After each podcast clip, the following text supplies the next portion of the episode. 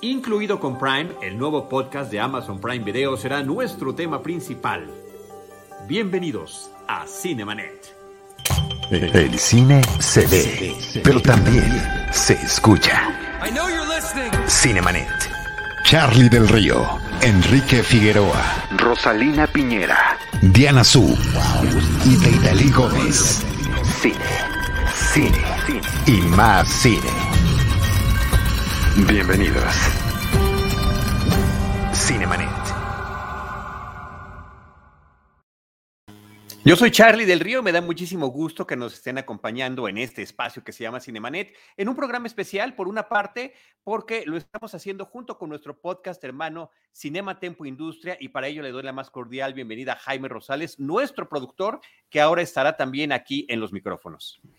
Hola, querido Charlie, ¿cómo les va a todos? Buenas noches, muchas gracias por estar en este, en este crossover que además va a hablar de otro crossover y de otro podcast, entonces va a estar muy interesante y sobre todo muy divertido, porque tenemos a dos, dos, no solo dos profesionales, sino dos muy buenos amigos, eso sí lo tengo que decir.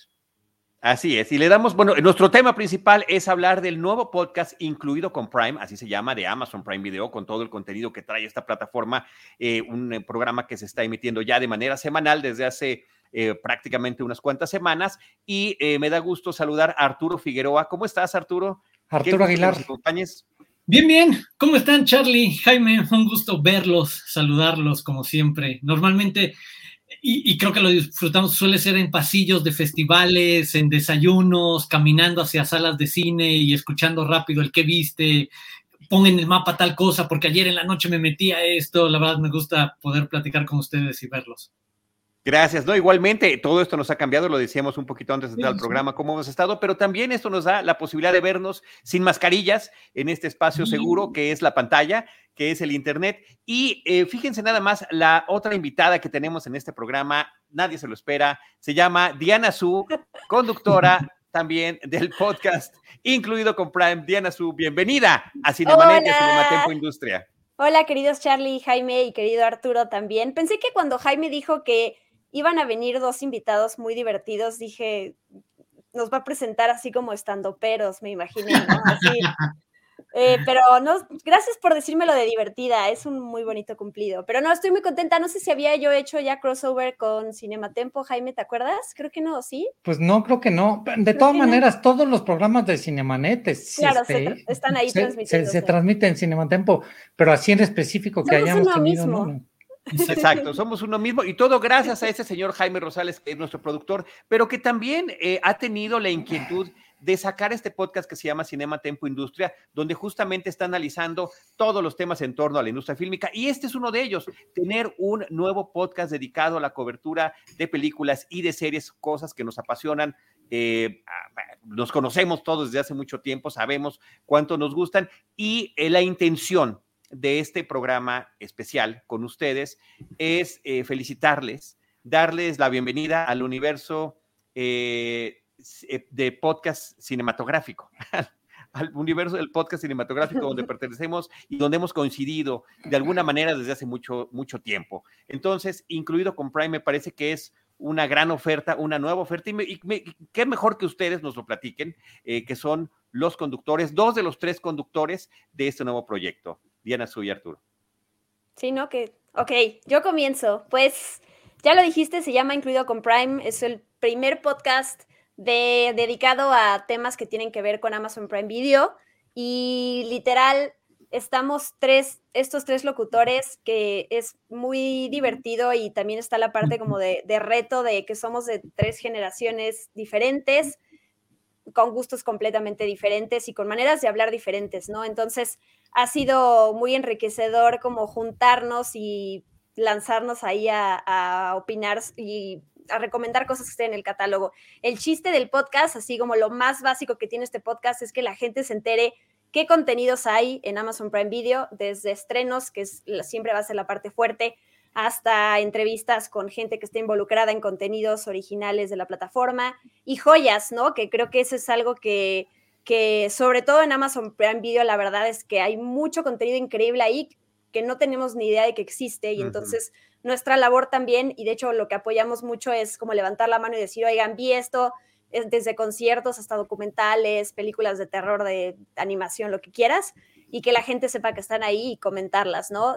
desde un lado, eh, pues no sé si crítico es la palabra, pero sí es sobre todo Arturo, ¿no? Que es de, los tres el que, pero es que crítico a lo mejor sin la connotación fea que puede tener la palabra, sí es la parte de desde un, desde un lado objetivo y subjetivo, ¿no? De decirte por qué vale la pena ver algo, por qué lo vas a disfrutar, por qué puedes conectar con, con cierto contenido. Y como dice Charlie, sumar nuevas, o bueno, no somos nuevos, pero un podcast más a esta industria y a este boom que están teniendo los podcasts, sobre todo últimamente, y que al final de cuentas es un, pues puedo decirlo, como un bien para la gente, ¿no? El saber de estas 400 plataformas que existen allá afuera, qué te está ofreciendo esta, eh, que en nuestro caso pues tenemos la voz y, llevamos como esa batuta de poder decirle a la gente, eh, si tú no tienes ganas de estar viendo, o sea, más bien perder el tiempo de ver qué ver, nosotros hacemos eso por ti y pues tú confías en, nuestra, en, nuestros gustos y ves algo y ya. Arturo. Arturo, perdón, rápido, este, ¿cómo es, perdón que, que, interrumpa sobre lo que ya ibas a decir, este, porque son es amalgamar agua, aceite y leche, ¿sabes? Este, y entonces, ¿cómo se da este proceso para, para entrar a, Prime y finalmente cómo logran, no sé, hubo finalistas, se habló con alguien más, este, en algún momento iban, pensaban que, este, que iban con dos personas y cómo se define el concepto? Eh, esa parte es muy interesante a, nivel de industria, tal cual como te lo puedes imaginar y lo que podemos compartir, obviamente, dentro de los términos legales que involucra trabajar con una empresa así. Este, el proceso, como te puedes imaginar, de una empresa del tamaño de Amazon es como muy serio y es el de necesitan argumentos detrás de cómo funcionan. Y hay estudios, este, focus groups de cómo van funcionando las diferentes propuestas. Y a partir de ahí creo que sale una idea muy, muy básica que tiene que ver con algo de lo que comentaba precisamente Diana Su y es esta posibilidad de la curaduría por un lado y que es el momento en el que sabemos que el tsunami de opciones de entretenimiento nos rebasa a nosotros mismos como profesionales. Sabemos que ya hacemos una preselección de lo que podemos ver cada semana. Es imposible que cubramos todo lo que se estrena en todas las plataformas, más en todos los cines.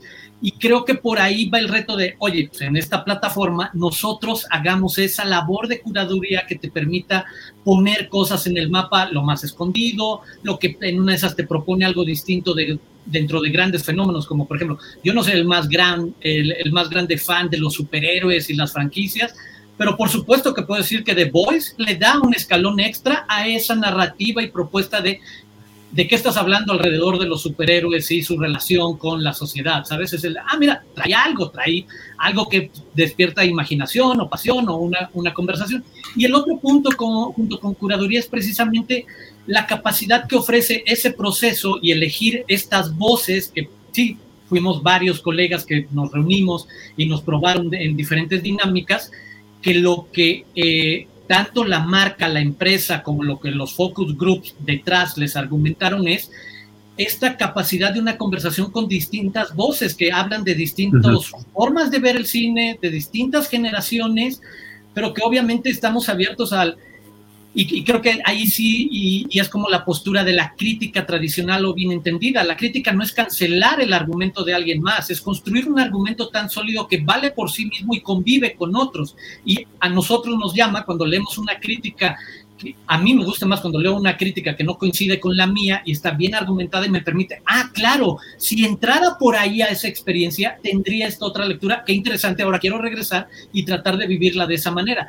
Y es otro ejercicio, de, de, alguna manera, en el que yo puedo escuchar otras formas de acercarme a géneros o ciertos fenómenos actuales, que en una de esas, desde un prejuicio o desde un perfil que nos pasa a todos, este, diríamos, ah, pues en una de esas no le entro, pero véndeme tú por otro lado. Y creo que eso es lo que hacemos todo. Yo jugar, obviamente, como el tío, de, ya siéntese algunas veces, el, el, abuelito del grupo, como bien dice, bien, el que puede desear en, oigan, ¿saben que cada semana el, hay un montón de cine increíble de Hitchcock o de Kubrick o clásicos de Scorsese, iniciarte con el de esta semana en lugar de, de ver por enésima vez la misma eh, serie o película que te encanta, date chance de brincar a algo distinto y a ver qué te despierta en este camino de cinefilia. Entonces, al final te das cuenta que se complementan las voces y lo otro que decía Diana, el, al final hay una intención de que la audiencia cada semana se puede identificar de diferentes maneras con diferentes formas de, de entretenerse. Y en el ejercicio lo van a ver, o lo, mejor dicho, lo van a escuchar no siempre todos estamos en la misma posición y se hacen los equipos más inauditos. De repente puedes vernos a mí y a Héctor hacer equipo contra Diana, o Diana y Héctor decir, abuelito, ya siéntese, o Diana ya y, yo de, Diana Sui y yo desearle demasiado a Héctor en algo. Entonces creo que te habla de que es algo vivo y que mientras haya la idea de aquí no hay verdades absolutas, es tratar de entender que hay un chingo de gustos allá afuera que por un montón de razones pueden decidir darle clic a algo pues, decirles, mira, dependiendo de tu ánimo, gusto, perfil, más, desde estos gustos y desde que nos dedicamos a ver esto, pues échale un ojo a estas opciones, porque tienes un montón y en lugar de que pases 40 minutos perdido en el algoritmo, ya, ya llegaste al fin de semana con cuatro o cinco ideas, opciones. Héctor Portillo es el tercer miembro de este equipo que están conformando ustedes y como ambos han dicho, Arturo y Diana Su, eh, pertenecen a distintas generaciones. Eh, quiero subrayar algunas de las cosas que han comentado. Efectivamente ven las cosas desde distintas perspectivas y me gusta esto que estaban comentando. Em, yo, por ejemplo, Arturo, además de las críticas de las películas o de las series, para hacer este, este product placement, cuando compro en Amazon, cuando compro en Amazon, leo las reseñas más favorables, pero también las más eh, desfavorables, leo los extremos, así para ver entre qué me estoy ¿no? Voy a comprar un micrófono y tengo que ver lo mejor y lo peor. Hay que, hay, que, hay que tener eso. Y en este caso, normalmente se dice, hablando nuevamente de series y de películas, la unión hace la fuerza, pero aquí me parece que lo interesante es que ah, ah. la diversidad hace la fuerza de este contenido que están ustedes generando a propósito de esta plataforma. Y también quisiera yo dar varios comentarios desde mi punto de vista de usuario, independientemente de la crítica de series o de películas, no, del simple usuario. Creo que en el caso muy particular de Amazon Prime Video, que tiene un contenido enorme, genial, con muchas series de catálogo y muchos eh, contenidos originales, que no están tan bien eh, promovidos dentro de la misma plataforma como otras. Sí, sí, hay que estar escarbando, hay que estar buscando, hay que estar navegando y efectivamente es ese tiempo que nosotros dedicamos a esto para poder decirle a alguien más, esto es lo que ponemos aquí sobre la mesa. Tal cual. Es que es así como lo dices, y no es ningún secreto, Charlie. O sea, yo eh, digo, hablando por mí, con uno de los productos que yo tengo semana con semana, que es este video que se llama Que ver con Diana Su, en donde hablo de estrenos que salen en cines y en plataformas de streaming y, digitales semana con semana, siempre me ha costado trabajo encontrar em, los estrenos que sean, que no sea, más allá de los estrenos que vemos en, los carteles en la calle o pasando abajo de un túnel, si no son esos, lo que está en Amazon Prime Video, la verdad es que es muy difícil de, localizar si no es porque tú le dedicaste el tiempo a encontrarlo. Entonces, sí, sí puedo, digo, formo parte, pero sí puedo em, asegurar que el contenido del, cual estamos hablando sí es diferente, porque, por ejemplo, nosotros hablamos de estrenos, pero en cada episodio del podcast tenemos una sección al final en donde cada uno de nosotros recomienda una joya oculta. Entonces, es nuestra manera eh, de, de intentar pues justo rescatar estos contenidos que son muchísimos, o sea, no vamos a acabar nunca, pero para que la gente sepa, ok, este clásico que estaba ahí o esta película que a lo mejor es la favorita de Diana, o sea, ni siquiera es un clásico, ni siquiera es, pero Diana la vio, le gustó por algo y por eso la está recomendando. Entonces, sí es una labor enorme, eh, no es que nosotros ya tengamos como la, la, la clave del éxito y entonces que ya todo se vuelva más fácil, ¿no? Es como es parte de nosotros también porque estamos junto con un equipo de producción, junto con el equipo de Amazon y nosotros, aportando ideas justo de, de qué se puede hablar eh, e intentando justo tener este balance de estrenos y lo que está en la plataforma. Yo quiero decir, eh, el podcast además está en todas las plataformas de podcast para escuchar, ¿no? Por supuesto que está en Amazon Music, pero está en Spotify y está en Apple y está en otras. Entonces, no es algo eh, que cueste es algo que cualquier persona esté o no suscrita, de hecho, a Amazon Prime Video puede escuchar y a lo mejor a partir de lo que dijimos le lata como también suscribirse a la plataforma, ¿no? Pero es justo un producto que está también diseñado a que, claro, cuentas con tres personas que saben de lo que hablan, que es gente apasionada por el cine y las series, al final de cuentas, pero que, eh, y, que te lo va también todo a, a, plantear de una manera digerible, ¿no? Que tú escuches, no vas a escuchar a un crítico que te está hablando con palabras rimbombantes y digas, Dios mío, esto no, no es para mí, ¿no? Es algo para que cualquier persona que quiera tener una recomendación de algo que ver en Amazon Prime Video, que es nuestro, es nuestro, eh, pues nuestra plataforma, eh, encuentre, encuentre que ver. Entonces, eh, también ahí nosotros estamos aprendiendo. Amazon tiene muchos productos dentro de Amazon Prime Video de perdón, los contenidos que se titulan de diferentes maneras, ¿no? Desde Amazon, Amazon Exclusive y Amazon Original y la tienda y hay muchas cosas que, ahí que es una empresa enorme y concentrándonos solo en la plataforma de streaming, también creo que hay muchas cosas que como usuario, antes yo de meterme en este proyecto no entendía, es súper confuso y entonces el chiste también es que la gente sepa que las cosas son más fáciles de lo que parece, ¿no? De que el, el acceso a estas cosas está ahí y si permites y le, y le das chance a alguien de que platique contigo y de que te quiera enamorar de un contenido, eh, vas a querer seguir escuchando a estas personas que en este caso somos nosotros, ¿no? Es como el labor que tú has hecho aquí en eh, Charlie desde hace 8 mil millones de programas, no sé cuántos llevan, sé que son muchísimos. En Te dijeron viejito. No, no, no, al contrario, le estoy diciendo gente experimentada, que tienes una trayectoria en donde te has ganado la credibilidad credibilidad de la gente y a, pesar de que tanto Arturo como Héctor y como yo la tengamos a partir de nuestros productos individuales, ahora la tenemos que ganar como equipo. Entonces, también está esta parte de, pues vas, ¿qué tienes tú, qué tengo yo y cómo podemos hacer el mejor, el mejor producto para la gente? Creo que hacia allá iba yo. ¿Cómo mantener esta integridad en una crítica o en una, o en una reseña? O estamos hablando de una película, y porque ya escuché inclusive a Héctor al principio decía, este, pues yo empecé a ver la serie, pero la verdad es que no estaba muy buena, pero, pero dije, órale, vamos a soportarlo. Este, y siguió, siguió viendo la serie y ya dijo, ya me gustó por esto, esto, esto y esto, aunque al principio, creo que era la de soldados contra zombies, Que, que, empezó diciendo, tal vez no estuvo, al, al principio no estaba... La primera escena más que engancharlo, lo, lo, alejó. Sí, sí, sí. Y este, ¿cómo mantener esta integridad de críticos de cine, de hacer una reseña? Y mira que te lo dice aquella persona, no, no la más vendida, porque no soy el más vendido del universo, pero sí es, soy una persona que, que representa marcas, ¿no?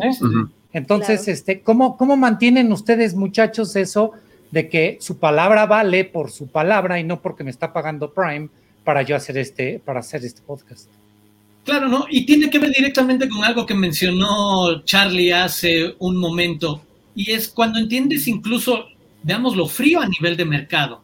Lo que necesitas es que tu audiencia se identifique contigo y ver cualquiera de los extremos te permite mucho más empatía para que la siguiente semana digas, ah, mira, esta cosa la hubiera yo también odiado y empato y creo una relación con quien me dijo que no le gustaba algo. No solamente hablar bien de algo te permite construir esa relación de te recomiendo, sino el de, ah, no, ¿sabes qué? Sé hasta dónde llegan los gustos de, todos tenemos gente a la que seguimos y leemos y que sabemos hasta dónde sí les creemos y hasta dónde se le, ah, no, por esa parte tú y yo ya no coincidimos tanto y todo chido, para esa parte me voy un poquito acá. Mientras sigamos haciendo ese mismo ejercicio que nos ha definido o mantengamos estos perfiles profesionales que, que tengamos, a la marca le conviene porque tal cual, pensando en la parte fría de audiencia y de perfiles, te permite rangos más amplios en los cuales empatar y tener una preferencia sobre contenidos. Y entonces, lo decía Charlie, calibrarnos un poco con quién fue superlativo y quién la ninguneó. La otra semana te ayuda para la siguiente recomendación, tomar primero en serio quizás la de uno cuando quieras dar el voto de confianza de no estoy tan seguro, eh, a mí las historias de zombies tampoco me gustaban tanto y yo también estaba ahí al inicio de zombies, pues allá vamos. No, y tú con el anime, hijos. Exacto. Uy, es que es una gran pregunta, Jaime, es un gran tema. De entrada, yo cada vez que eh, lanzo un producto, siempre de los primeros miedos que se me vienen a la mente es que la gente te diga, estás vendida, te compraron, este, y eso es inevitable. Te paga Disney y a ti paga particularmente. A mí me paga Disney. O sea, yo ni siquiera hago un podcast oficial de Disney, pero la gente ya asume que me paga Disney, ¿no? Entonces, eh, de entrada, sabemos, y sobre todo en Twitter, que hay comentarios que no, por más transparente y confiable y lo que seas, nunca se van a quitar. Entonces, bueno, eso ya de entrada. Eh, yo, por ejemplo, algo muy puntual que hago y que eh, lucho por eso cuando además empiezo a trabajar en algo diferente es seguir hablando y promocionando todo tipo de contenidos. O sea, yo me acuerdo cuando salió el tweet de que ya estaba, ya se había lanzado el primer episodio de Incluido con Prime y mi siguiente, o sea, lo compartí, fui muy feliz, lo que sea, y mi siguiente tweet era sobre una noticia de Netflix. Entonces, hasta yo en el primer momento, en ese momento dije como, estoy traicionando y lo, o sea, porque lo sientes también a la marca a la que te está pagando y a la que te está dando una oportunidad laboral al final de cuentas. O sea, nadie de los que estamos aquí, ojalá viviéramos de las flores que echa la gente o de los likes que te dan. Eso no pasa. O sea, entonces, sí, sí, por el estar hablando de diferentes plataformas y contenidos y cosas, de entrada te hace más más creíble de lo que estás, o sea, y lo hacemos aquí los tres, o sea, Arturo también tiene su podcast en donde recomienda eh, de diferentes plataformas y yo lo tengo con mi video de estrenos y a lo largo de la semana con lo que pones en redes sociales, ¿no? Entonces, esa es mi manera como muy puntual de decirle a la gente, miren, yo hablo de todo. Claro que todos tenemos temas de los que, cuales preferimos hablar. Yo amo hablar de Disney y no voy a dejar de hablar de Disney jamás. Y, y hay mucha, o sea, un par de gente, de personas que me han dicho, tú solo limítate a hablar de Disney, ¿eh? tú no sabes hacer otra cosa. Y duele, claro que te duele. Un comentario negativo contra 100 positivos es impresionante la fuerza que puede llegar a tener. A mí me derriban y, es uno contra 100. Entonces, em, te ganas además la confianza de la gente y la credibilidad con el tiempo. Ahí no hay de otra. O sea, con demostrarle a la gente, mira, tengo un podcast de Disney, hablé bien de sus tres primeras películas, y a la cuarta la maté. Y entonces a lo mejor en ese momento la gente se da cuenta que estás siendo honesto siempre, ¿no? Pero yo siempre le, o sea, antes me la pasaba mucho más escribiéndole a cada comentario de personas, no, no me pagaron. Y luego pasé al decir, sí, sí me pagaron. O sea, ya también jugando con, como desde, el lado sarcástico, ¿no? Y te das cuenta que todo mundo, o sea, por ejemplo, las si ahorita llega alguien y te dice, Jaime, eh, y tú estás defendiendo el hecho de la transparencia y la credibilidad de todo eso y te dicen, te vamos a pagar porque vengas a este podcast de contenidos de Netflix, ¿tú qué? O sea, realmente también es una cosa como de, inteligencia también y de decir, oye, qué padre que me están dando esta oportunidad laboral, no la voy a desperdiciar y aún así voy a seguir construyendo mi marca de, tener esta parte creíble.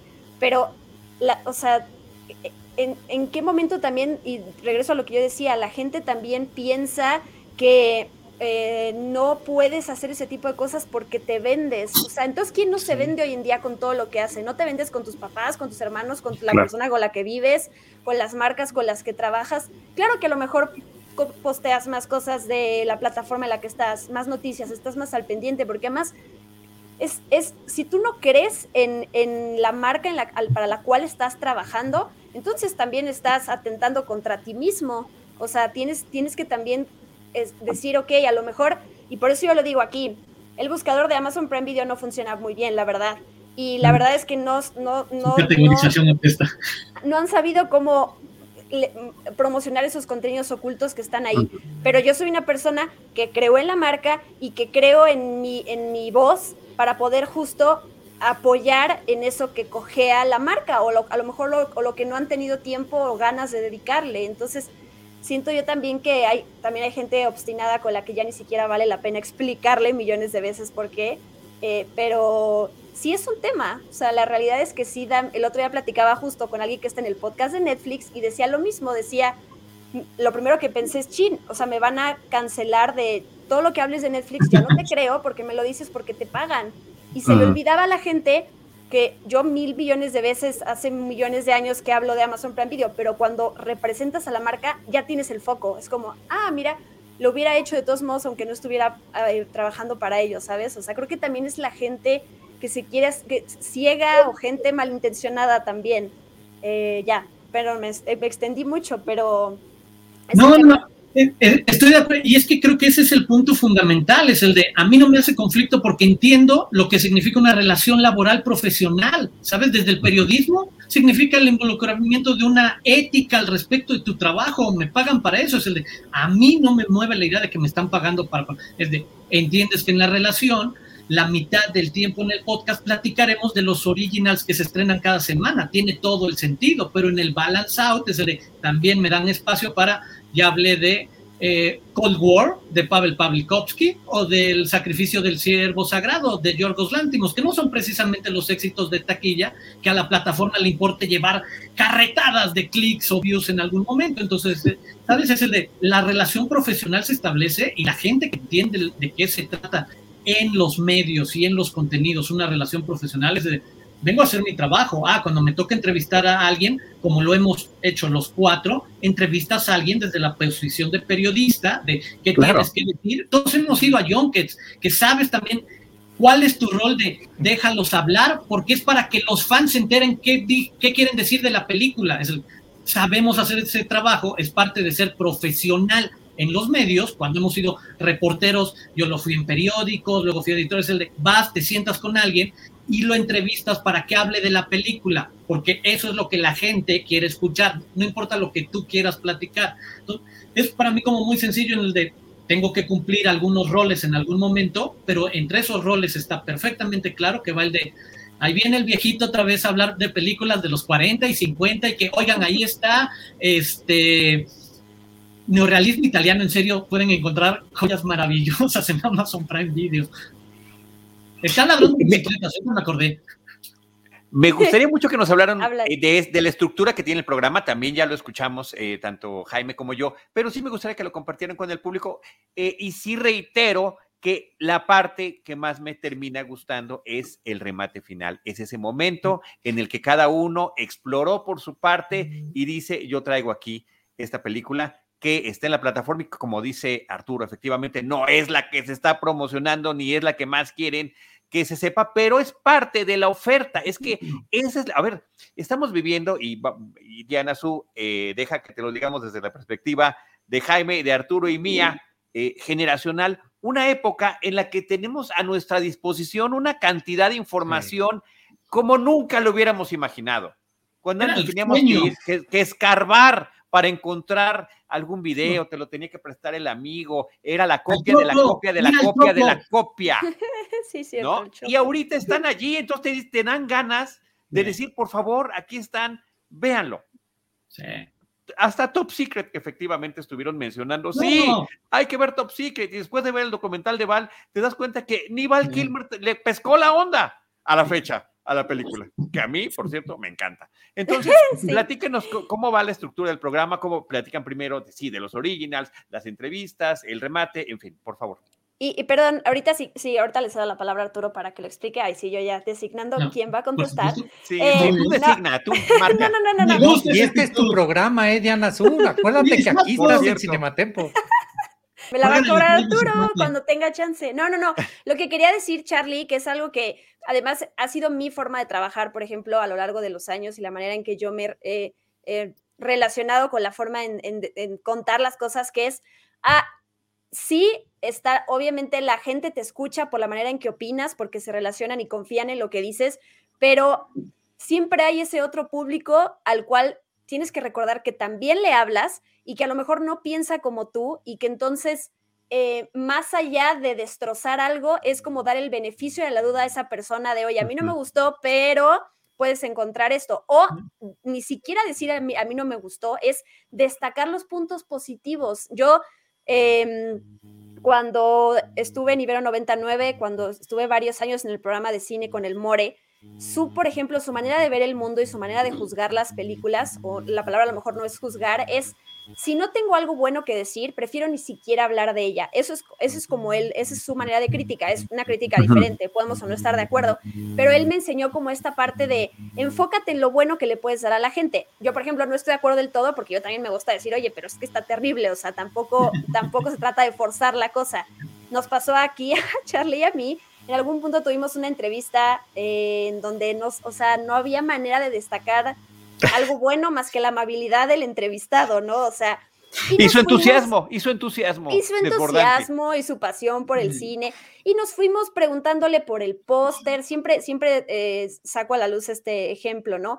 Por otras cosas y aprendimos, o sea, entendimos la visión de alguien de la cual no nos, no nos gusta nada, pero, pero siempre, siempre de verdad hay algo que le puedes aprender a la gente, hasta cómo no hacer las cosas le puedes aprender a, alguien, ¿no? Entonces, eh, cuando toquen recomendar también ese tipo de productos que uno dice, híjole, yo no, no sé cómo decir que sí me gustó, también es parte de la labor periodística, es parte de la labor de decir cómo decir las cosas sin decir eso, porque ¿de qué sirve? Y mi mamá me lo decía el otro día, ¿para qué vas a tener un podcast en donde vas a decir, no me gustó una película? Porque claro que hay ciertas cosas de las que nos imponen hablar en el buen sentido, o sea, estos son nuestros estrenos, o sea, todos lo tienen, todas las plataformas tienen sus estrenos estrella y hay que hablar de ellos y está bien. Pero si ya estás en un podcast oficial de algo, ¿para qué le sirve a la gente que le digas, está malísimo esto de lo que te voy a hablar? Para que te escuche los próximos 10 minutos hablando de algo que al final no estás recomendando, es como, hay que ser también inteligente y astuto en esas cosas. Es como, te la voy a voltear y te voy a decir, esto sí me gustó, échale el ojo a esto, querían plantear esto y no lo lograron, pero tiene ahí un buen tema sobre la mesa para reflexionar. O sea, siempre hay formas de decir las cosas. Entonces, a mí eso me gusta porque a uno, o sea, a nosotros nos reta también. O sea, ¿cómo vendes algo sin necesidad de, justo de tú caer y ser vendido?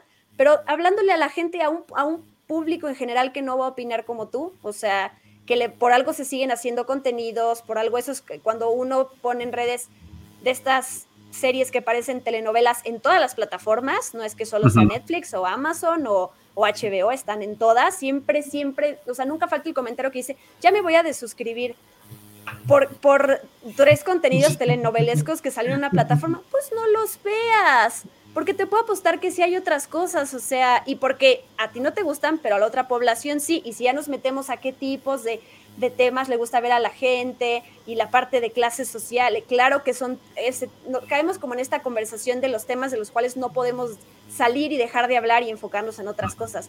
Pero eso ya es una conversación más amplia que no se le puede adjudicar al que te está recomendando una película, ¿sabes? O sea, hay como niveles y la gente también es... Eh, perdón, no creo que hoy estoy muy hater o muy...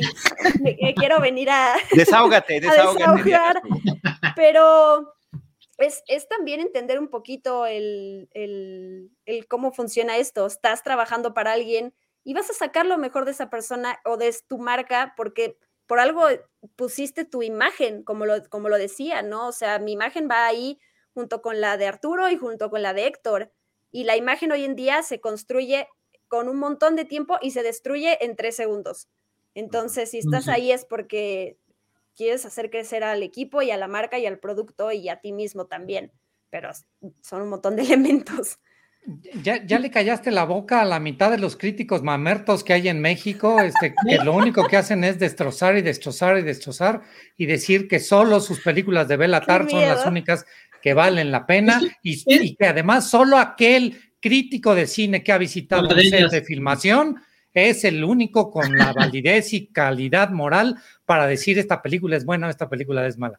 Este... No, el, problema es no, no conocer exacto, que hay un ecosistema mucho más amplio y es lo que decía Diana, es el de tal cual, te puedes reconocer en que ese perfil de serie o película no sea para ti, pero de ahí asumir que no es para nadie y que nadie más le interese verla, es absurdo y ridículo por decirlo menos. ¿eh?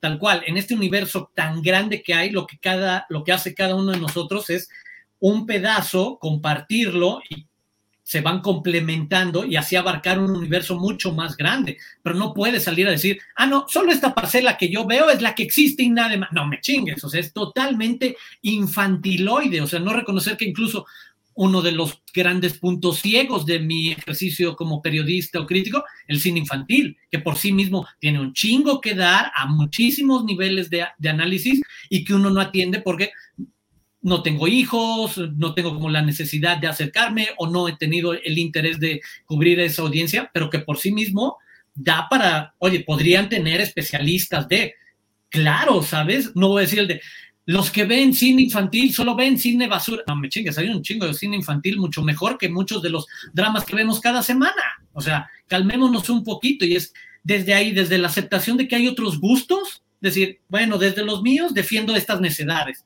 pero estoy dispuesto a escuchar otras cosas y de rato en rato darle clic y regresar al podcast y lo van a escuchar, decir, la neta le entré como con ganas y al tercer pinche capítulo ya me tenía. La neta es que sí traía jiribilla la, la mendiga serie medio adolescente. Eh, oigan, y, no contestamos la pregunta de Charlie. No, no, no, pero sí reiteraron, reiteraron el tema central que es esta diversidad. Esta diversidad y esta, perdón, tolerancia que tanto necesitamos hoy más que nunca, ¿eh? cuando justamente todo, todo se está polarizando. No, en, súper breve, ya que Diana me había dicho que lo, explicara rápidamente, eh, la idea fundamental es además un poco para ir en contra de la tendencia que muchos hemos visto en ciertos perfiles mayoría de, algunos podcasts de recomendaciones eh, en plataformas es no darle la atención en los 40 minutos que nos puedes acompañar, que cuando empiecen los primeros cinco no sepas en qué vas a terminar y no vaya a ser una o solo dos series o una o dos películas las que te acompañen de 30 minutos de conversación, sino tener al menos tres bloques en los que, ah, sabes que normalmente en el primer bloque platicaremos de algún estreno de la semana original de la plataforma o algún añadido exclusivo, un super estreno que recién llegó de, de salas o casi tiene un estreno híbrido, cualquier cosa de las que puedan estar pasando puede ser que la platiquemos entre nosotros, puede ser que nos acompañe. Y también esto es lo otro, es, es un juego que cada semana depende del tema y del estreno. Si nos quedamos nosotros, si hay un invitado, si el invitado es el director, como en el caso de Soldados o Zombies, que era Nico Entel, el creador de la serie, platicar un poco que además es un documentalista increíble, que para quienes les interese hizo Pecados de mi padre, este increíble documental sobre el hijo de este Pablo Escobar de Pablo Escobar, muchísimas gracias Jaime, este, y platicar con él de por qué se le ocurrió meterse en el género de zombies y qué traía nuevo. Es el de, ah, pues, sabes que a mucha gente le puede interesar qué tiene que decir el showrunner de la serie alrededor, entonces te lo ponemos en el primer bloque o platicamos de alguno de los estrenos importantes que llegan. En el siguiente podemos, ahí sí, empezar a escarbar el, ah, bueno, estamos hablando de este... Val Kilmer, mm. y entonces de, ajá, de zombies o de Modern Love y qué otras series o qué otras películas que sería el segundo bloque y ahí ya no es solo un título, sino normalmente tres o cuatro en los que rebotamos el, oye, el tema de relaciones. Ah, pues sabes qué, Modern Love te habla de un tono, pero Fleabag también habla de otro tipo de relaciones o hasta Mrs. Maisel en otro contexto social, e histórico y hasta en otro género, más de comedia. el de, ah, bueno, si quieren explorar el terreno que hay detrás de este estreno en este tono de género o, de este, propuesta de serie o de película, le pueden entrar a otra parte.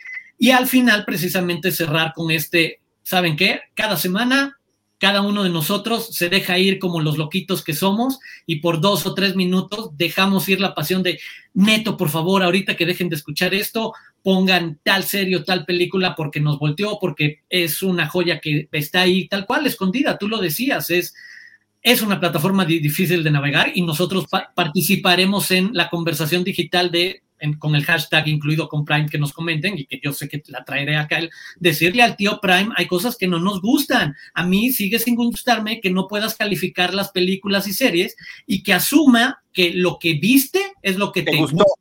Claro. Eh, no, me lo mezcles, o sea, hay muchas razones para que vea algo, no significa que me guste, pero creo que es sano incluso poder jugar en hacia dónde lleva eso y que si está esa falla, tú sabes que en el últimos dos minutos del podcast te lo eh, recompenso diciéndote, vete directo a esta joya que estuvo en festivales, que puede ser lo de Cold War, que, compitió con Cuarón y que fue como la gran película también de la temporada en su momento en el Oscar, o el cine europeo de Yorgos Lántimos, que la favorita también está ahí, la, la, puedes rentar, o puedes ver La Langosta, que es el mismo autor, y mira cómo, pero entrale por esta y ya nos salimos con la nuestra, ya hicimos nuestra labor de excavación, de poner, ah, sabes que me acompañaste, pero no sabías a dónde ibas a llegar cuando empezaste a escuchar que íbamos a platicar de soldados contra zombies o de este, videojuegos. Oigan, déjame nada más hacer una observación a, nivel personal nuevamente, que como espectador, como padre de familia, aquí somos tres en esta casa, mi esposa, mi hijo de 11 años y yo, y, soy, y, Bot, pero Bot todavía no tiene su perfil en las plataformas, ah, pero sí soy muy exigente, Diana Su, Botes, nuestra adoración aquí. Además, es un perro que llegó adoptado y rescatado por la pandemia. O sea, aquí en una casa donde no había ni se permitían los perros, yo era el que no lo permitía y ahora soy el más fan. Pero esa, como dice la nana, es otra historia. Pero sí soy justamente por eso que comentas de no poder calificar y de, eh, y de tener los perfiles. Es, oigan, si van a ver algo, no se metan a mi perfil, eh, hijito, Andy, porque la plataforma va a creer que eso me gustó y me va a recomendar cosas afines. Vamos a respetar cada quien lo que nos está gustando. Y cuando vemos algo entre los tres, Estamos viendo ahorita los tres de Office este, ah. eh, en Amazon Prime Video. Hemos estado viendo varias series a lo largo de la mm. pandemia. Ahorita vamos, nos acaban de quitar Malcolm in the Middle. Eh, estábamos entradísimos y ya salió. ¿Cuánto les faltó? no, pues íbamos apenas en la temporada 3. Híjoles. Sí, vamos apenas en la temporada 3. Pero bueno, entonces ahí es así, las vemos en mi, en mi perfil. Esas son las que, las que voy autorizando de esa manera. Pero sí, por lo que dice Arturo, no me gusta que pongan otra cosa en la mía porque si no, este, eh, la plataforma va a creer otra cosa. Perdón, James. no, no, perfecto. Ahí, saludos a, saludos a Rana, este, querido Andrés, este, beso y abrazo, querida Rosy, por supuesto, beso y abrazo a los dos muchachos. Por ahí me dijo Jorge también que nos anda viendo, Jorge de Paramount Home Entertainment. Ahí anda, ahí anda. Qué lindo. Oigan, eh, ¿por qué el formato? ¿Por qué se decidieron el podcast de solo audio cuando se puede hacer video? Este, ¿por, qué? ¿Alguien sabe? O este.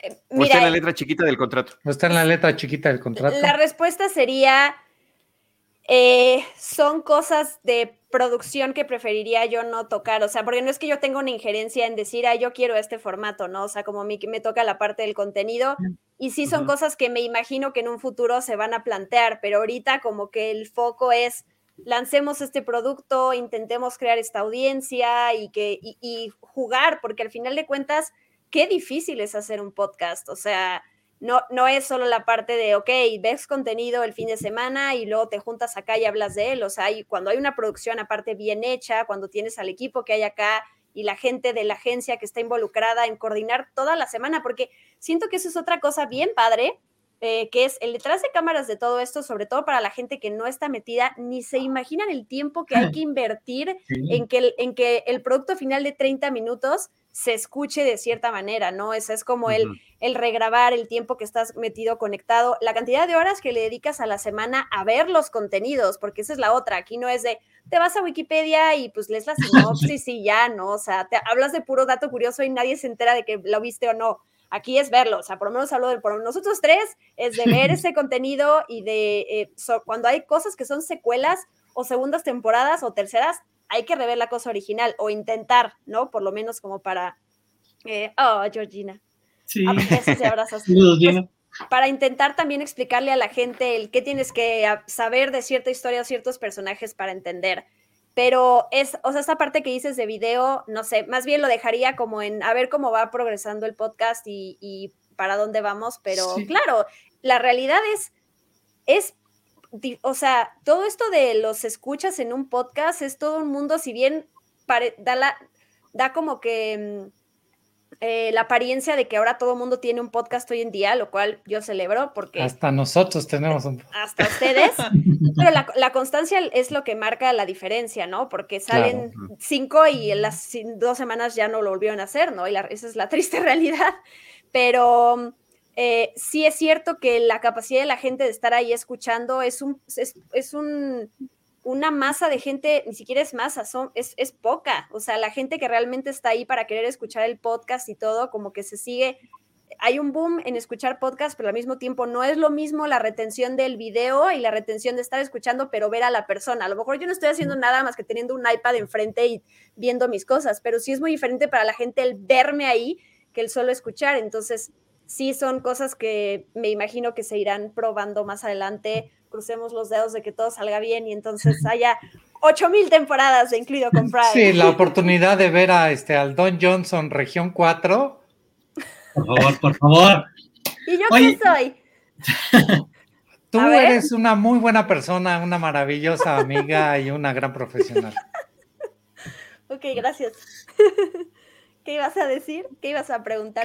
no, este, Charlie, te toca a ah. Charlie. No, James, Sigue, Charlie. Yo ya pregunté el formato. Preguntaba hay, unas, hay unas cuestiones también que eh, no sé, no los he escuchado todos. Sí. Si quieres, ahorita, sí, se me ocurrió algo de lo que preguntabas, Jaime. Este, ahí sí. Arturo se quiere preguntar a sí mismo. Aquí está mi pregunta. No por conocimiento, del caso particular, sino por observación más del fenómeno, pero creo que el podcast actualmente, si piensas en este como un producto de servicio, porque es muy informativo, más que necesites ver el tráiler o imágenes, lo que te quedas es cuáles son las cuatro o cinco cosas que te platicaron. Es mucho más eficiente y servicial a través de ese formato. Además, hay que reconocer que en la foto amplia es el formato de mayor tendencia en Latinoamérica que empieza a agarrar su nueva ola y entiendo normal que de hecho, todos lo vemos. Quienes son creadores de contenido en otros formatos, incluso YouTube o transmisiones, sabes que lo estás trasladando o haciéndole su modificación para convertirlo en podcast porque quieres tener presencia. Entonces, no me espanta porque en ese sentido lo hemos visto en todas las marcas grandes. HBO lo empezó a hacer hace un año, Netflix tiene dos, es el de es un terreno natural en el que me parece entender, nosotros nos hemos sumado a la ola. Yo me trepé en febrero de este año eh, con otro podcast y ahora de otra manera. Es el de, creo que es el terreno natural en el que el consumo de medio y el consumo de información, ahí está Don Johnson, lo pueden ver, este, eh, el consumo que tenemos y ha cambiado definitivamente. El consumo y la forma en la que nos conectamos, eh, Arturo. Eh, el hecho de que estemos nosotros ahorita a través de este medio por internet, pero además en video, eh, surgió por una necesidad. Nosotros nos reuníamos para Cinemanet semanalmente para grabar exclusivamente el audio de nuestro podcast. Esto, Diana Su como parte de Cinemanet desde hace ya varios años, ha vivido este proceso y también tuvimos un, eh, un punto de quiebre cuando la, la, pandemia no cedía y no sabíamos qué íbamos a hacer. Y justamente la primera solución, cuando ya todo el mundo empezó a reunirse, a, a, grabarse de esta manera y también ponerlo en podcast, nosotros dijimos, no, hay que aguantar, igual, y se acaba. Imagínate el optimismo que había en aquel entonces, el año pasado. Y dijimos, bueno, que cada quien grabe su parte y semanalmente Diana da sus recomendaciones, después las doy yo, después las de Enrique Figueroa, después, y así lo subimos haciendo un tiempo, y justamente de ahí salían recomendaciones de Amazon, de Netflix, de HBO, en fin, de la plataforma que cada quien quisiera y de que cada quien eligiera sobre el contenido que sea, ¿no? Ahorita de alguna forma nos estamos acostumbrando a esto, es muy práctico porque puedes tener más contenido semanalmente, pero también como Rana Funk, que él graba sus, eh, eh, así de manera remota, pero con otra plataforma, únicamente el audio para ciertos podcasts. Entonces, bueno, estamos todos viviendo ese proceso de cambio que, resulta muy interesante. Está vivo, sí. Exacto, el monstruo está vivo. Exacto. Quien crea que estamos diciendo que lo que pensamos es lo definitivo es el de no, pasado mañana cambia. Lo que no aplicaba hace seis meses ahorita aplica y viceversa. Es la adaptabilidad de, ah, me trepo en video, me mantengo en video porque hay un espacio. Lo vemos, YouTube, digo, es un fenómeno quienes están ahí y han mantenido una audiencia haciendo video y básicamente platicando, comentando cuadro y poco más. Este, sí, hay, hay espacio para todos y hay que, a mí me parece súper clave lo que dice Charlie, tener la disponibilidad de seguir adaptándose e intentando cosas. Solo en la prueba y error se sigue avanzando. Y, y, recordarle a la banda que le importe y que esté en proyectos se, se van a equivocar un friego de veces, es parte del proyecto y van a aprender mucho más de los mil proyectos que los cuatro que ven aquí hemos tenido y no se han armado, que muchas veces de los que se han armado. O bueno, que los e- armaste, perdón Charlie, y cuando revisitas ese primer episodio de algo que sacaste, a lo mejor te da o pena o dices, Dios mío, eh, qué bueno que evolucioné y ya no habla así. O sea, así pasa también, porque siento que es, primero está esta, ese, este obstáculo de hazlo, hazlo, hazlo, hazlo, hazlo, hazlo. Ya que lo hiciste, esta es la parte de la constancia, porque todo, hay, no, no todos, pero muchísimos y la mayoría se caen. O sea, una semana la tercera, el entusiasmo en la cuarta y la quinta no hay, y así pasa, es, es que es cierto, por eso hay tantos y de repente se caen. Pero y también es, es, es esta parte, y el, creo que también comprarte un equipo, y no se trata de comprarte el gran equipo, pero yo también invertí aquí en mi microfonito cuando empecé a hacer el podcast y cositas que te das cuenta que están a tu alcance. O sea, todos nos instalamos en la casa como pudimos, todos sacan sus galletas, sí, sí, sí. El de Charlie es el más notorio, es así como la mitad de, cuadro de Charlie. no estoy em, compensando, lo juro. Está fálico todo. Yo no dije nada. Yo, nada más, yo, te nada. nada más. veo muchas películas de Woody Allen, entonces por eso de repente me salen ese tipo de comentarios. Este, ya, ya ves, ya no sé qué estaba diciendo Charlie, me, distrajiste muchísimo. Pero Muy bien. Oigan, eh, eh, hay, un, hay otro tema de las cosas que luego no sabemos de Amazon Prime Video y es esta función del X-Ray que de repente me parece maravillosa y que se nos olvida y que es muy ah, práctica. A mí me pasa muy constantemente que está uno pensando, ¿quién es? ¿Dónde lo he visto? ¿Cómo se llama? Esta es la única plataforma donde le puedes poner pausa y es que lo que pasa es que depende de cada, si lo ves en un, en un este, Fire Stick o lo ves en un Roku o lo ves en tal, el botón es diferente, ¿no? Pero le pones de alguna manera pausa y ves quiénes están en esa escena y en algunos casos hasta qué rolas está escuchando en ese momento. Y me parece que eso es, es genial. Es cierto, porque si no recurres al IMDB, Claro. mucho de lo que me quejo de la otra calificación, esa extra de aplicación dentro de la visualización me parece increíble. El de tal cual la pausa y te aparece el catálogo. Aquí tal cual como tengo la mano, el catálogo, bueno, más bien es del otro lado, el catálogo de las caritas de los actores, el nombre del actor, el nombre del personaje, muchas veces hasta el brief del, del capítulo, como cuál es la interacción que se está dando en la escena y se va actualizando escena con escena. Si en la siguiente es increíble, sí. En la siguiente Dwight, ahorita que estás viendo The Office, si Dwight ya no sale, le das pausa ya no, ya no está. Eso es increíble, porque es tal cual muy interactivo y te permite para esa parte de curiosear de cuando te empiezas a volver fan y quieres volver a ver y ver. Eso es como ese extra que podríamos considerar una segunda pantalla integrada como estos experimentos. Absolutamente. No tienes que, no tienes que voltear al teléfono para buscar esa información, sino que está ahí enfrente a ti, pero que de repente no la tenemos tan presente y le estamos actualizando. Oigan, eh, eh, vamos a ir cerrando la plática. Eh, ¡Ay, no! insisto. No, espérame, espérame. No, no, bueno, no la cerremos. Vamos a hacer lo que queramos, como siempre. pero yo, yo sí quiero que me compartan, cada uno, aquí los cuatro, cuál fue, antes de saber de que iban a estar en Prime Video, ¿Cuál era su serie favorita de Prime Video? Antes inclusive de saber que este proyecto pudiera existir. ¿Tienen o no tienen? Tú mencionaste varias en algún momento. Este, sí. Bueno, empiezo yo para que, para, para, que, para romper el para hielo. romper el hielo. Pero Mrs. Maisel, de Marvelous Mrs. Maisel, a mí me ha fascinado. Mm, eh, no nada más es el diseño de producción, el casting tan increíble que tuvieron, el punto de vista femenino que nos está presentando, la época que está retratando, además en Nueva York, los colores pastel, la fotografía que tiene y sobre todo em, esta suerte de homenaje al musical sin que sea musical de ninguna manera. Pero hay una hay una coreografía preciosa de movimientos de cámara y de movimientos de los personajes en cada una de las escenas tan bien cuidadas que termino enamorado de, esa serie y siempre esperando que haya más. Y además el final de la temporada, o sea, de la más reciente, es cardíaco. O sea, quienes hayan visto lo que pasa ahí es así de ya, ya nos tardamos mucho en saber ya qué nos tardamos, ya nos tardamos. Yo también soy fan y la verdad es que se lo debo a... Se lo debo al... No sé, no, porque los Golden Globes, bueno, no sé cuándo fue la primera premiación en donde justo The Marvelous Mrs. Maisel empezó a notarse, a hacerse notar. Me imagino que fue. me imagino que fue. Es que los Emmy siempre viene después y los Golden Globes son primero, ¿no? O sea, como en temporalidad de cuando salen las series. No importa. The Marvelous Mrs. Maisel también, cuando empezó a, ganar premios, sí fue para mí esa, creo que esa primera serie original de Amazon que volteé a ver y dije, mira, Amazon tiene estas producciones, ¿no? Eh, pero la segunda, con la que sí fue eh, donde dije, o sea, te digo, no me acuerdo la temporalidad de qué más había, pero y Arturo está, está de acuerdo, Fleabag. O sea, es la serie que, y las, además ambas comedias, que eh, con otro tipo de comedia, pero creo que con, comedias fue como me, me, me, enamoró el contenido original de Amazon Prime Video y a partir de eso pues fueron saliendo cosas. O sea, The Voice obviamente creo que es la serie, es así que todo mundo ha visto y creo que por esta parte tan realista y perversa que tiene la serie, te engancha. Pero la realidad es, y lo he dicho siempre, porque Rana Fong lo puede decir aquí, siempre hemos sido em, defensores y promotores del contenido de Amazon Prime Video, sobre todo el original, porque tienen cosas impresionantes.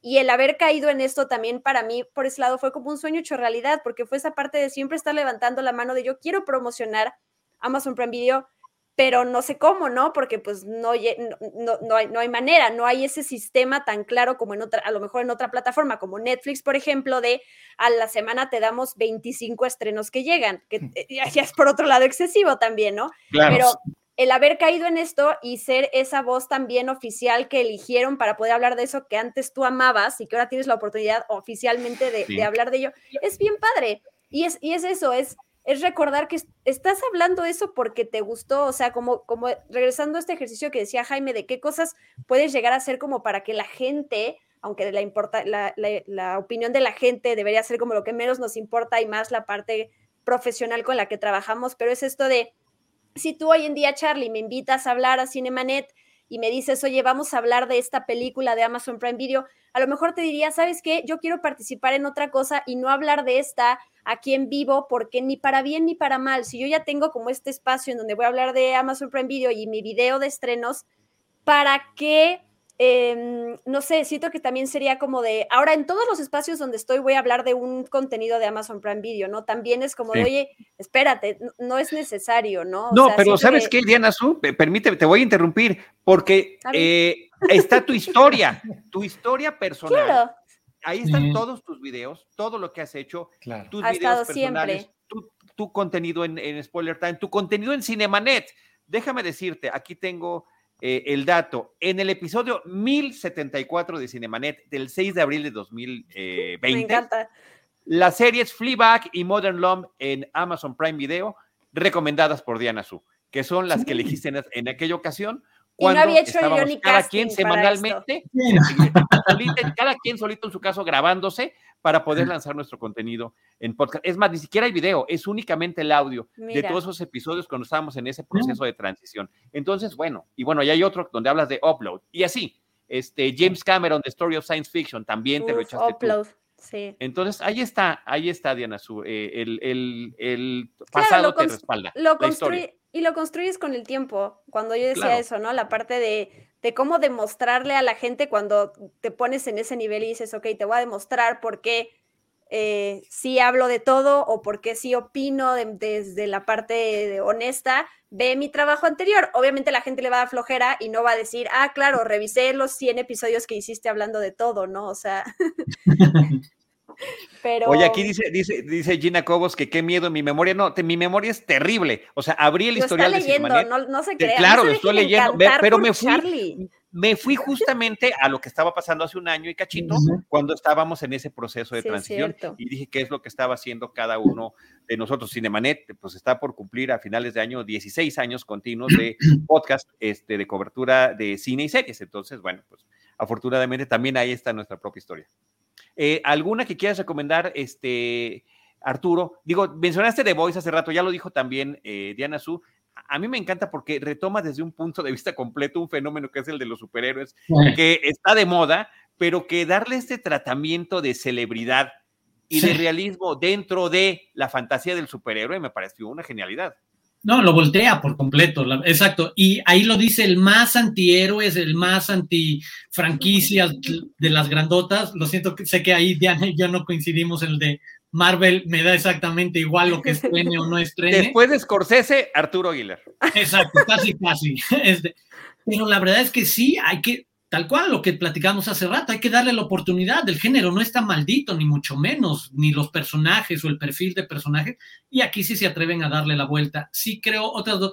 Flipa que a mí también me pareció como el punto de confirmación de la apuesta a otro tipo de contenido, además súper arriesgado, todos lo entendemos. El juego de romper la cuarta pared, que puede ser un cliché o un gimmick, es súper delicado y la manera en la que lo usa es espectacular.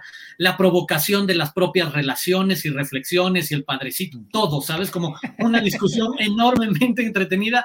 Good Omens fue otra gran comedia con dos buenos actores británicos, Michael Sheen y este Ay, Doctor Who, ahorita se me fue. Sí, este, eh, no, Charlie no era algo, ¿verdad? Eh, eh, ay, lo tengo en la punta de la lengua. Ahorita viene, ahorita viene. Eh, Michael Sheen y David Tennant. David, Tennant, David Tennant. Sí, sí, que luego hacen una para la BBC de encerrados en la, este, durante la pandemia, que en serio tienen que buscarla, se llama Staged, como de puesta en ah, escena, Staged, en serio maravilloso. Oh. Good Moments, en comedia del fin del mundo, un diablo y un demonio, Me gustó muchísimo. Y, este, y viene la 2, la temporada 2. Confesión personal de cuando creo que sí me enganchó y me motivó a querer hacer eso que decía Diana, de estarle recalcando a la gente, vean cosas, porque hay cosas chidas ahí, no es nada más el estreno de este, qué sé yo, de este, el juego de las llaves, que no me gusta demasiado, por ejemplo. Este, eh, el, el momento en el que vi la serie documental sobre equipos profesionales que acompañan durante un año y que puede ser de rugby o de fútbol o de fútbol americano y demás. soy súper clavado en esa parte del deporte, me gusta mucho. y en los documentales es bien. en los documentales, exacto. Se conmigo como una parte bien. Y cuando tenían esa producción de un año con el Tottenham, Tottenham Hotspur, un año con el Manchester City, un año con los. Eh, Black, eh, ay, se me fue ahorita el nombre, de la selección de rugby de Nueva Zelanda o un equipo de la NFL. La neta me súper encantó y siempre me di cuenta cuando hacemos nuestra chamba y nos metemos en las partes recónditas y en las categorías, que fue de las plataformas que le fue apostando a crecer un catálogo importante detrás, que no, eh, que no eran que eran licencias que compraba y conseguía y que tenía súper buenas cosas. O sea, de Scorsese, nuestro papá de los pollitos, tiene un montón de buenas cosas. Hace poco volví a ver este Shutter Island de nuevo con Leonardo DiCaprio, qué increíble eh, película. De Paramount Pictures. y que siempre estuviera ahí, es como de, neto, conectar para lo que decías de pues, cuando nos dan como la noticia es el de a huevo, pues sí, tengo un chingo cosas de, que decir de tu plataforma porque tienes un friego de cosas chidas, ¿sabes? Es que sí las tiene. Ponértelas en el mapa, porque lo, último y con esto cierro es, la gente no tiene la obligación de conocer todo lo que está, ¿sabes? Y hay muchas cosas que en una de esas no, no, supiste de Flipback porque fue hace un año y tú te trepaste a partir de diciembre y empezaste a ver más series y en una de esas nadie te la puso en tu mapa o se nos perdió en los mis likes que guardamos en, en Twitter de algo que nos recomendó otra persona, otro colega. Es el de cualquier momento es bueno para volver a decir, en serio, voltea a ver otras cosas originales, exclusivas de la plataforma, que es como la intención, pero también estas otras cosas raras y únicas y que pues, te pueden dar un curso de historia del cine. O sea, ladrón de bicicletas. Básicamente un curso de historia del cine gratis. Van, dense. Qué bonito. Buenísimo. buenísimo. pero es que yo nada más contesté la primera pregunta de con qué entré a la plataforma, pero no qué realmente recomiendo y quería recomendar una cosa. Ok, venga, venga. upload, como ya lo dije aquí en el podcast Cinemanet, pues ya no la voy a retomar, eh, pero viene la segunda temporada además que me emociona. Y, a ver, viene la serie del Señor de los Anillos, que ya, a mí ya me dijo Arturo, y así ya me dijo como ese, cuando se hagan los episodios de, de, explicar y de recordar y todo eso, o sea, yo ya me lo estoy saboreando, así que... Es una eh, masterclass, de hecho la vamos a presentar como masterclass en jovitología y volquinología. tierra media, sí, sí, sí. Exacto. Sí, es, eso me emociona mucho, ¿no? Porque además cuando, y nos pasó a todos, cuando éramos más chiquitos y esas cosas como actores, películas, ese mundo se veía tan lejano y hoy somos parte, o sea, todos hemos estado aquí frente, no sé, a Charlize Theron, ¿no? Que decías como de cómo en la vida me iba yo a imaginar, por poner un ejemplo, que yo iba a compartir o estar en el mismo nivel de trabajo en donde ella es la entrevistada, yo entrevisto y los dos tenemos que hacer un trabajo igual. Es como, para mí es que los anillos era así como esa parte de pánico, de que se vuelva algo laboral, es como tal cual, como un sueño hecho realidad. Pero lo que yo quiero recomendar es The Wilds, que en español se llama Salvajes, que también aquí tristemente mm. pasó desapercibida, que son un grupo de chicas cada una con sus problemas personales de depresión, problemas familiares, de relaciones y todo eso, que los papás o por alguna u otra razón las mandan en un avión juntas a una especie de retiro para que sanen. Tienen un accidente en el avión y caen en una isla, parece muy lost la cosa, y ahí empieza esta parte de querer sobrevivir y cómo se van formando estas alianzas. Pero lo que parece, porque sí, a simple vista parece otra serie adolescente en donde vamos a ver a la típica güera con los problemas, de verdad, le, da la vuelta a todos esos estereotipos y además de las revelaciones de thriller y misterio que se van haciendo al final de la temporada, que es así, ¡ah! también se confirmó para una segunda temporada y sí está de no, o sea, de que te explota la cabeza sí es como, como eh, e, esta parte de estar viendo las psicologías de estos personajes sumado a todo lo de la inclusión hoy en día, que es mucho más latente, ¿no? Esta parte de tenemos este cierto personaje junto con este que no habíamos visto en una serie así antes, de forma orgánica, que es lo, lo que también le agradezco a la serie, está muy buena. O sea, eso es un thriller y es cosas de tensión y eh, muertes y, o sea, sí es densa, pero está contado a través de perspectivas de cada una de ellas de repente y de sus vidas pasadas y así va, ¿no? O sea, no, no tiene una fórmula de cada episodio es así, conocemos a un personaje, o sea, va variando. Entonces, sí es una serie que yo también estoy así, como este ejemplo de véala, véala, véala, véala, eh, por, porque vale la pena, nadie, porque no porque te están diciendo, pues elige una de Amazon y no te queda de otra, ¿no? Y sí, The Voice, que te digo, o sea Claro. Morimos por ver la tercera temporada y a ver qué. Porque además siempre las noticias de The Voice son como. No se esperan así. si pensaron que la escena de la ballena de la segunda temporada era lo más increíble que habían visto en su vida, no se esperan a lo que sigue. Entonces, ya con eso digo, ¿qué, qué van a hacer? O sea, esto está bien la expectativa, la verdad. Yo como sé que ustedes tienen información privilegiada, sí les quiero preguntar sobre la nueva serie del 007, si es cierto o no es cierto porque pues es la Metro Goldwyn Mayer, ¿eh? No se les olvide que ustedes ahí, están.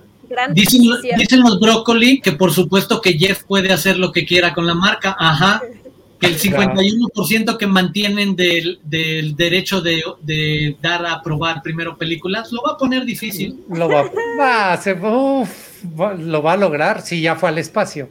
Ah, este, Ya fuerte. Ya fue al espacio. Yo, yo, yo quiero también este, me toca a mí recomendar, ¿no? Recomendar algo, algo de lo que hay en Prime y que es lo que ha hecho que yo me haya mantenido durante tanto tiempo este, fana, este, fana Prime es, lo primero es un reality, a mí no me gustan, a Jaime Rosales no le gustan los realities, para mí la mm. verdad son, este, eh, no la calidad de producción, sino el contenido es, pero...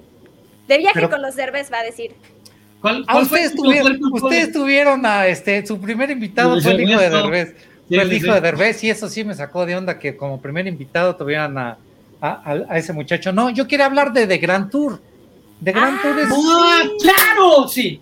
es cierto. Eh, eh, Grand Tour es la heredera, obviamente, de Top Gear, ¿no? De, sabíamos de estos tres ingleses locos.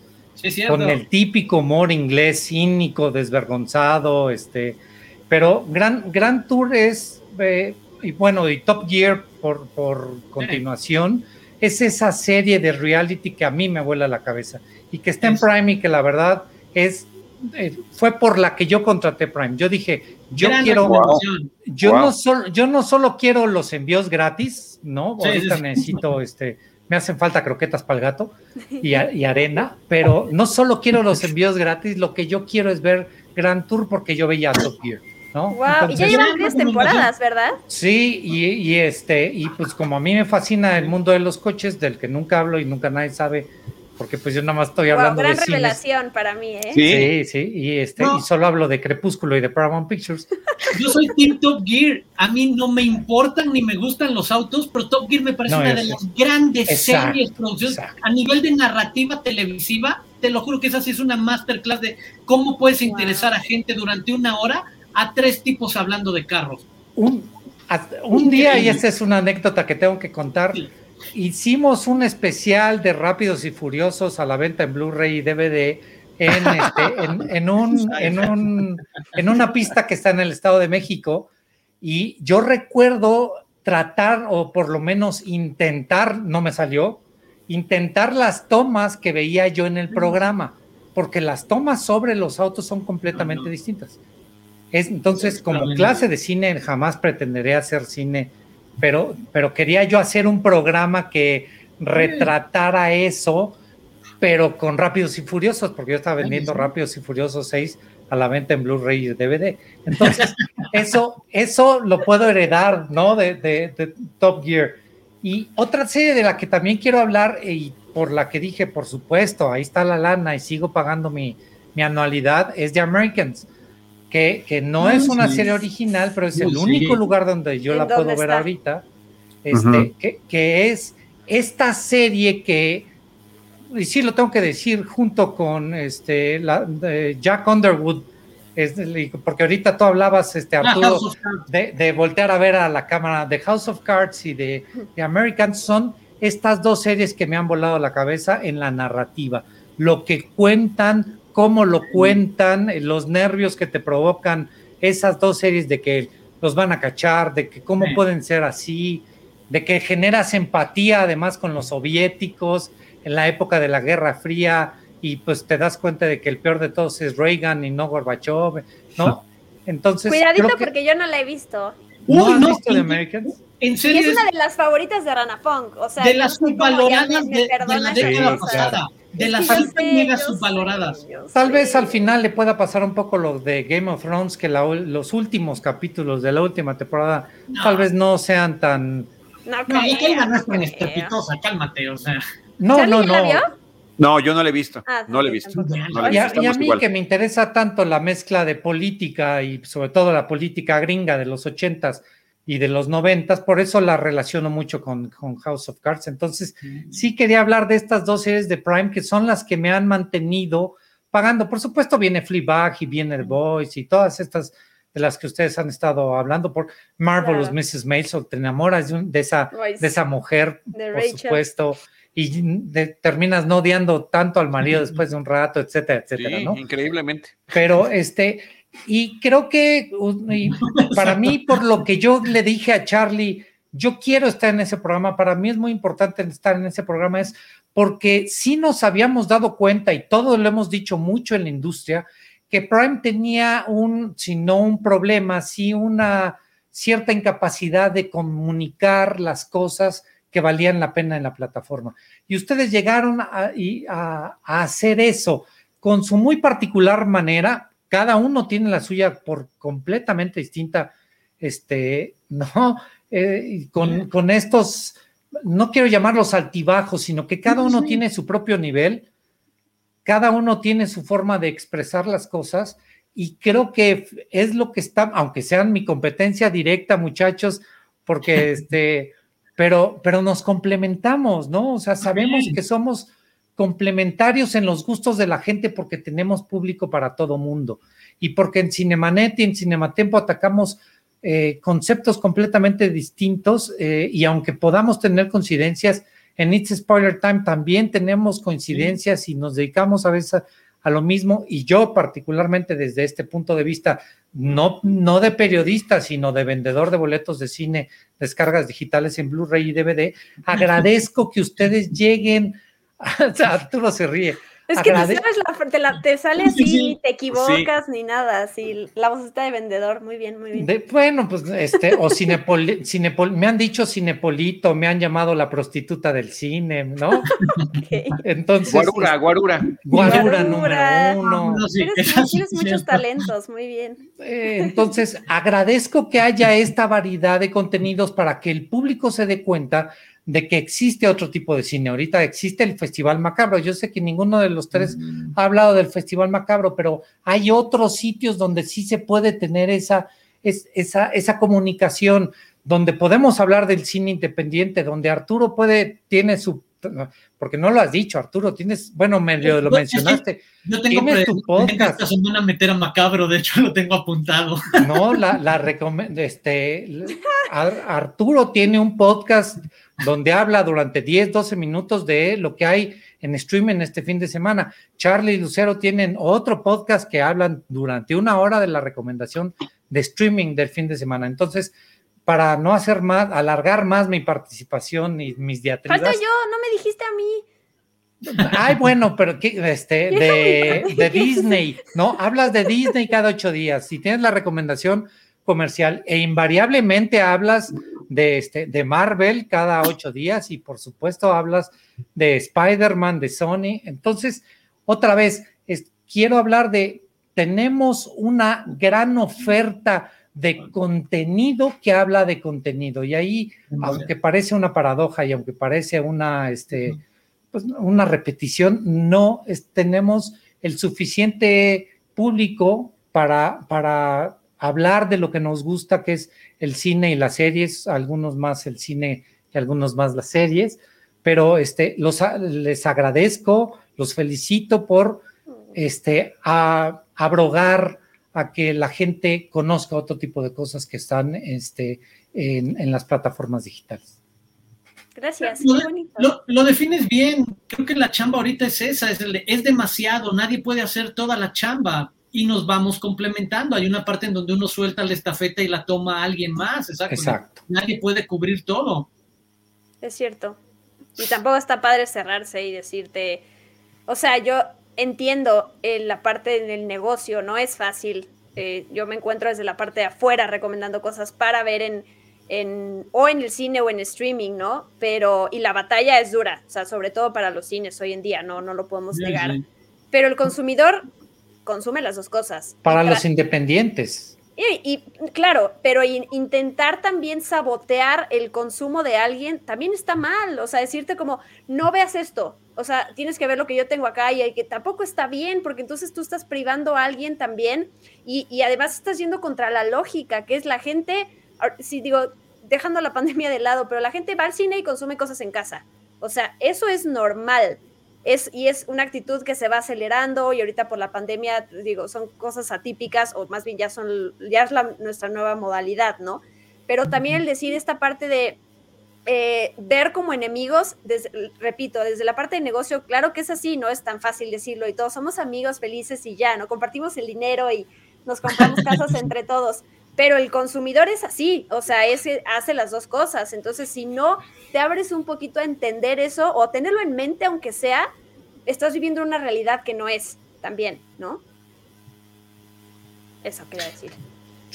Pues muchas gracias. Muchas gracias, Arturo. Muchas gracias, Diana Su. Muchas gracias por estar compartiendo estas reflexiones. Se, convirtió también esto en un equipo, en un grupo de autoayuda, ¿no? Desde nuestras distintas. Es necesario. Muy bien. que semanalmente, por supuesto que es necesario, pero eh, la intención es, era por supuesto abrir estos micrófonos a ustedes que son nuestros amigos y nuestros colegas, darles una calurosa eh, felicitación por este nuevo proyecto, eh, a todo el equipo que está detrás, también saludar a Héctor Portillo, yo no tengo el gusto de conocerlo, pero pues ya ha interactuado y ha formado, ya, ya son parte de un equipo a lo largo de este mes más o menos, que, donde ya están los contenidos disponibles de ustedes. Así que enhorabuena, qué gusto que nos hayan acompañado. Muchas gracias por hacerlo. Diana Su dijo, pues vamos a hablar del podcast y qué, a los 15 minutos de qué vamos a hablar, pues aquí está la prueba, Diana Su, que había muchas cosas, muchas cosas que decir, muchas cosas que compartir y como siempre, cada quien hablando desde su trinchera. No, yo solo lo dije para que no te fueras a forzar en querer sacar plática del podcast, al contrario, era como es tu programa, no, no sientas que tienes que preguntarnos eh, de todo, pero yo sé que nosotros no somos gente aburrida, Charlie. no, yo sé, yo lo sé, yo lo sé. De todo. Quedé con esa tranquilidad absoluta. Muy bien. No, gracias a pues, ustedes por el espacio, la verdad, em, porque además no, tenía, no tenían por qué hacerlo, ¿no? O sea, ustedes ya me felicitan, hablando de mí y de nuestra amistad, ya me felicitaron por fuera y se agradece este espacio de, dedicar, ya llevamos una hora y cuarto grabando y de las felicitaciones, o sea, esa es la amistad genuina, la verdad, y seguimos, si algo tenemos aquí entre de, Cinemanet y Cinematempo es celebrar el éxito del otro y cuando se puede también subirse a él de, ok, vamos a hacer cosas juntos, o qué aprendiste tú, enséñame, cómo se usa StreamYard, eh, así pasa, ¿no? O sea, no, es secreto, no les voy a decir nunca. Así hay gente, pero la que no, eh, afortunadamente comparte el conocimiento y eso no te no, no pierdes, al contrario, ganas con eso. Entonces, esa es nuestra mentalidad. Así es, así es. Y, yo estoy muy agradecido y muy contento de que hayan estado aquí con nosotros. Arturo, ¿algún comentario más? Redes sociales, tu podcast, eh, ¿dónde más te encontramos? Platícanos. No, lo, más importante, muchas gracias por, el espacio, siempre por el interés, por, sobre todo entre nosotros, por la oportunidad de platicar de películas y series y de lo que nos gusta y de cómo cambia el pinche cine y la industria y se mueve. Eso es lo más padre de poder volver a convivir un ratito con ustedes. Por el interés precisamente de decirle a la gente, sigue creciendo este ecosistema, hay un nuevo hermanito primo ahí jugando que les puede ayudar a resolver el cuando prendas o decidas esa aplicación en específico ah, pues, te pueden echar la mano para tener más claro algo. Así como decía ahorita Jaime, para otras cosas alguien te pone en el mapa otras cosas que están ahorita en Filming Latino o que están en Cinepolis Click o bla, bla, bla. Este, y por el otro lado, ah, sí, invitarlos nada más a Hablemos de Streaming, es el otro podcast, es que es el ejercicio contrario a, platicar dedicado y es tal cual. De hecho, ya decidí, el nuevo promedio es ocho minutos, que ya llevo un mes así y le va mucho mejor además. tal cual, porque es todavía tirándole más al servicio y alejándose de la idea de eh, valga la redundancia, un ejercicio de crítica cinematográfica. No, es simplemente te repaso las cinco o seis plataformas más destacadas, Netflix, Prime, HBO, Filmin Latino, Click. Entre a veces plataforma cine, a veces. A veces plataforma cine, la verdad. este, y hacer como una rápida revisión de si quieres brincar el algoritmo, no te voy a revisar todo porque no da tiempo. Una o dos recomendaciones de se estrenó tal documental, tal serie viejita ya la recuperaron, ahí está The Americans. Y rápido para que en ocho minutos, mientras te preparas el café en la mañana, te metes a bañar, pues ya con eso escuches y tengas como una opción ahí medio variada de, tal cual, te leo, te digo poco más que la, que la premisa o sinopsis, de qué trata, por dónde se mueve después de haber visto o el, completa o los primeros episodios para no echarle a perder a la banda nada. Mira, se mueve por aquí Night Perfect Stranger, se mueve por aquí este eh, en HBO Max Maradona, se mueve si quieres clavarte en los documentales deportivos de Asif Kapadia, que complementa lo de Amy, lo de Cena y demás, el de, pues, es como breve y al punto y te dejo varias opciones. Entonces también ahí para quienes estén interesados. Y los jueves en la mañana en W Radio, donde para que todos esos que, como dice Diana, piensan que nos vendemos y demás, llevo como cuatro semanas sin recomendar una serie de Prime Video porque no he encontrado algo particularmente atractivo para la audiencia para destacar y punto. Me he estado yendo entre señas particulares, los lobos, algunos documentales, eh, cosas así. Pues pasa. Perfecto. O sea que está muy raro decir que yo todos los domingos me baño con la voz de Arturo en las mañanas. Me gustaría escucharlo de más gente, por favor. Ah. Una vez más, necesitamos diversidad. Eh, Stephanie, Villanueva está, Villanueva está preguntando, ¿cada cuándo va a estar saliendo el podcast? El de incluido, comprar. Incluido comprar los jueves. Los jueves. Quizás a veces, o no, desde el miércoles, eh, bueno, es que ya es jueves en la madrugada, pero para la gente nocturna, para los vampiritos, a lo mejor lo pueden encontrar antes, pero sí, los jueves. Los jueves. Eh, es jueves 12 de la noche, creo, ¿eh? Ah, bueno, sí, O sea, de miércoles para jueves. Exactamente, la medianoche del miércoles a jueves. O sea, ahorita, ¿qué hora es? sí, exacto, en un de horas. Ahorita en 12 minutos sale el nuevo capítulo. En una hora. Ah, en una hora, en una hora. Sí, en una hora con dos minutos. ¡Qué barbaridad! Oigan, yo me quedo con esta revelación. Las revelaciones del programa fueron que le gusten este tipo de programas a Arturo y a Jaime, o sea, estoy así, me eché para atrás de los coches, reality show, o sea, estoy sorprendido. Y eh, sí, estoy sorprendido. Y también, aunque no debería ser tanta sorpresa, ya se lo dije a Diana Su, también escuché que reveló en el primer episodio de Incluido con Prime que está enamorada de los musicales. Es, no, es natural. Que no sabías. Así tan en particular, no lo sabía. Tan enfático. No lo sabía. Sí, no, no, eh, sí me sorprendió. Sí me sorprendió. Así que qué bonito seguir aprendiendo de cada uno de ustedes. No, no deja uno de, sorprenderse y eso está bien padre. Y tenemos que, platicar de otra cosa en algún otro momento, Diana Su, de Shmigadun, que yo sí tengo muchas ganas de comentar. Ah, sí, sí, la voy a ver, te lo prometo. Es una basura. Eh, ¿Tú ya la viste, Arturo? No, no, no, no, la tengo en la lista como de pendientes. Es horrible. vamos a ver si hacemos otra reunión para, para, para comentará porque así, así yo quedé muy, muy sorprendido, muy Oigan, pero ya que mencionaste Apple TV Plus, eh, saliéndome, si no, visto, si no, han visto, no, el documental de Charles, de Charles Schultz, de, que se llama... Eh, sí, ¿cómo se llama? Who Are You, Charlie Brown? ¿Quién eres, Charlie Brown? Dura menos de una hora y es una cosa bellísima. O sea, yo, yo conocía este nombre, obviamente, pero no sabía todo el, lo, que puedes encontrar de temas que hoy en día son como wow, inclusión y todo, que él ya lo había hecho en sus casi 18 mil tiras cómicas. Eh, véanlo, está súper conmovedor el documental. cortito, que hoy en día es un, es un plus. Por supuesto, anotadísimo, anotadísimo está. Y luego lo platicamos. Sí. Ya está. Es un trato. Es una cita. Arturo Aguilar, qué gusto saludarte. Muchas gracias por acompañarnos. No, muchas Diana gracias. te vemos pronto. ¿no? En cualquiera de estos espacios tuyos, nuestros compartidos, los otros, a donde nos invitan, a donde coincidimos.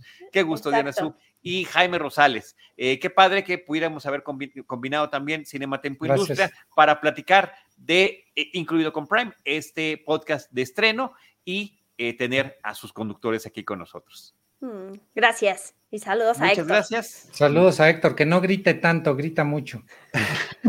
Muy bien. Es el entusiasmo.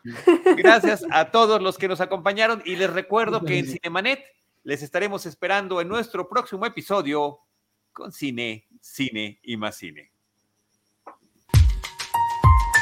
Esto fue Cinemanet con Charlie del Río, Enrique Figueroa, Rosalina Piñera, Diana Su y Teitalí Gómez. El cine se ve, pero también se escucha. Cine. Cine. Y más cine.